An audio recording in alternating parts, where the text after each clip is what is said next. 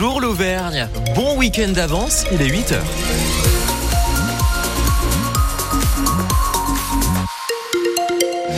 Et c'est le retour de Pascal Gauthier pour vous informer en bonne et due forme. La météo pour aujourd'hui, c'est relativement gris avec de la pluie de place en place tout de même jusqu'à 15 mm annoncé par Météo France. 10 mm dans le pays tiers ou encore 15 mm sur le bassin d'Aurillac. Des températures qui ne dépasseront pas les 14 degrés aujourd'hui.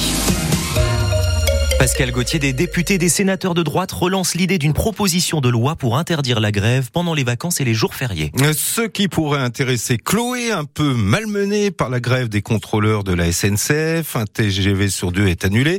Même chose pour les intercités, une moyenne car pour le Clermont-Paris, c'est trois trains sur quatre en moins. Donc Chloé, qui devait partir aujourd'hui pour la capitale auvergnate, a préféré anticiper hier en attrapant un bus à la gare de Bercy. Je vais à Clermont-Ferrand. Bah, j'ai regardé les trains et au fur et à mesure ils étaient annulés, complets, supprimés. Et donc du coup j'ai regardé pour les bus. Je vis en Auvergne. Je suis originaire du Nord mais je vis en Auvergne depuis un petit moment maintenant. Je suis remontée vers ma famille pour euh, le carnaval de Dunkerque et il a fallu que je trouve un moyen de rentrer chez moi avant de commencer une formation lundi donc c'était un peu stressant. Mais bon ça va. Sur le site de la SNCF euh, je voyais tous les trains qui se remplissaient au fur et à mesure et je savais pas ce qui se passait, c'est après que j'ai su qu'il y avait la grève. Le bus c'est assez long donc ça fait quand même une sacrée mission là d'arriver euh, jusque chez moi. Après clairement je suis pas encore arrivée donc là j'ai pris un train jusqu'à Paris Nord deux métros, là un bus. Après, je dois reprendre certainement un tram ou un bus pour arriver à la gare de Clermont. Et encore un train. Et après, il euh, faut que j'attende quelqu'un qui vienne me chercher en voiture. je ne suis pas arrivée. Chloé qui est normalement arrivée quand même hein, ce matin à Clermont-Ferrand. La grève se poursuit au centre de distribution du courrier de Vic-le-Comte dans le Puy-de-Dôme à l'appel de la CGT. Une grève illimitée depuis mercredi contre les suppressions d'emplois et une nouvelle organisation du travail proposée par la direction. Un rassemblement est prévu ce matin devant le site. 8 heures de la carte scolaire du Puy-de-Dôme a été entérinée hier. Même si les élus et syndicats ont rejeté les mesures de fermeture et d'ouverture de classe décidées par les l'éducation nationale pour la rentrée prochaine. Euh, dans le détail, ça donne 30 fermetures pour 16 euh, ouvertures, plus 6 postes pour des besoins particuliers.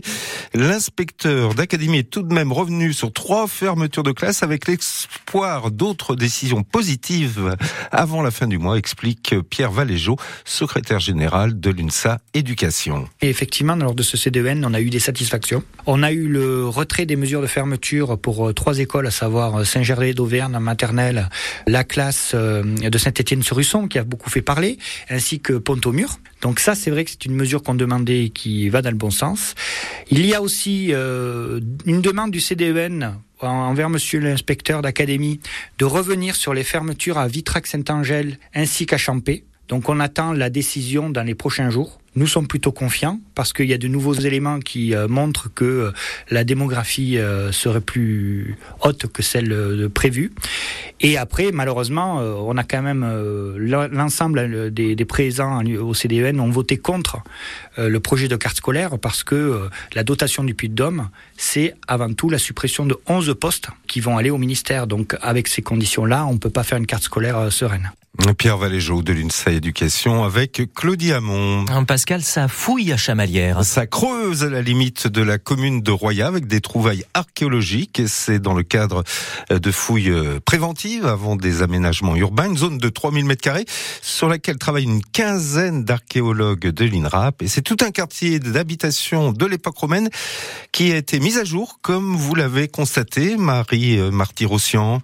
Il faut descendre une petite pente de terre pour arriver dans cet ancien quartier. Des pierres ont été entassées les unes sur les autres pour former des murs, le tout à côté du cours d'eau de la Tirtaine. C'est un quartier d'habitation au bord de la Tirtaine qui a été plusieurs fois reconstruit, probablement à la suite de crues et de débordements de la Tirtaine. Emmanuel Ferber est le responsable d'opération à l'INRAP, fasciné par la très bonne conservation de ces murs de 2 mètres de haut. Et pour savoir de quand date ce quartier, il va falloir l'analyser minutieusement. Ce qui permet de dater, c'est le mobilier céramique qu'on trouve associé au niveau de sol qu'on a Et ce mobilier nous laisse supposer que l'occupation, elle est au Haut Empire, c'est-à-dire 1er, 2e siècle, peut-être avec les couches encore au 3e siècle. Parmi les objets qui ont été retrouvés, un bol décoré de dessins, un plat à trois pieds, des morceaux de vase. Andrea Jussel est assistante de recherche archéologique à l'INRAP. Le mobilier qu'on sort comme ça des, des, fouilles, il est très important pour nous parce qu'il va nous permettre de dater, régionalement parlant. On connaît les, les ateliers, donc on sait de quand à quand euh, tel type de production a été faite. Tout ce qui est céramique, métal, vous avez des, des choses comme ça qui sont typiques d'une période ou d'un atelier qui vont nous permettre de nous aiguiller sur euh, la chronologie du site. Toutes ces données seront ensuite numérisées avec des modèles 3D. Après ça, le site sera entièrement détruit et recouvert pour de futures constructions. Les images de ces fouilles sont sur francebleu.fr. Étienne Falgou écarté des terrains. Le pilier gauche de l'ASM s'est rompu le biceps droit à l'entraînement en début de semaine. Il a été opéré hier. Son indisponibilité est estimée à trois mois jusqu'au milieu du mois de mai. Il ne sera donc euh, pas présent pour le déplacement de demain à Bayonne, match de reprise dont on vous parle dans Sport Bleu dans 10 minutes. Kylian Mbappé, l'attaquant du PSG, capitaine de l'équipe de France, quittera le club parisien à la fin de la saison, à la fin de son contrat.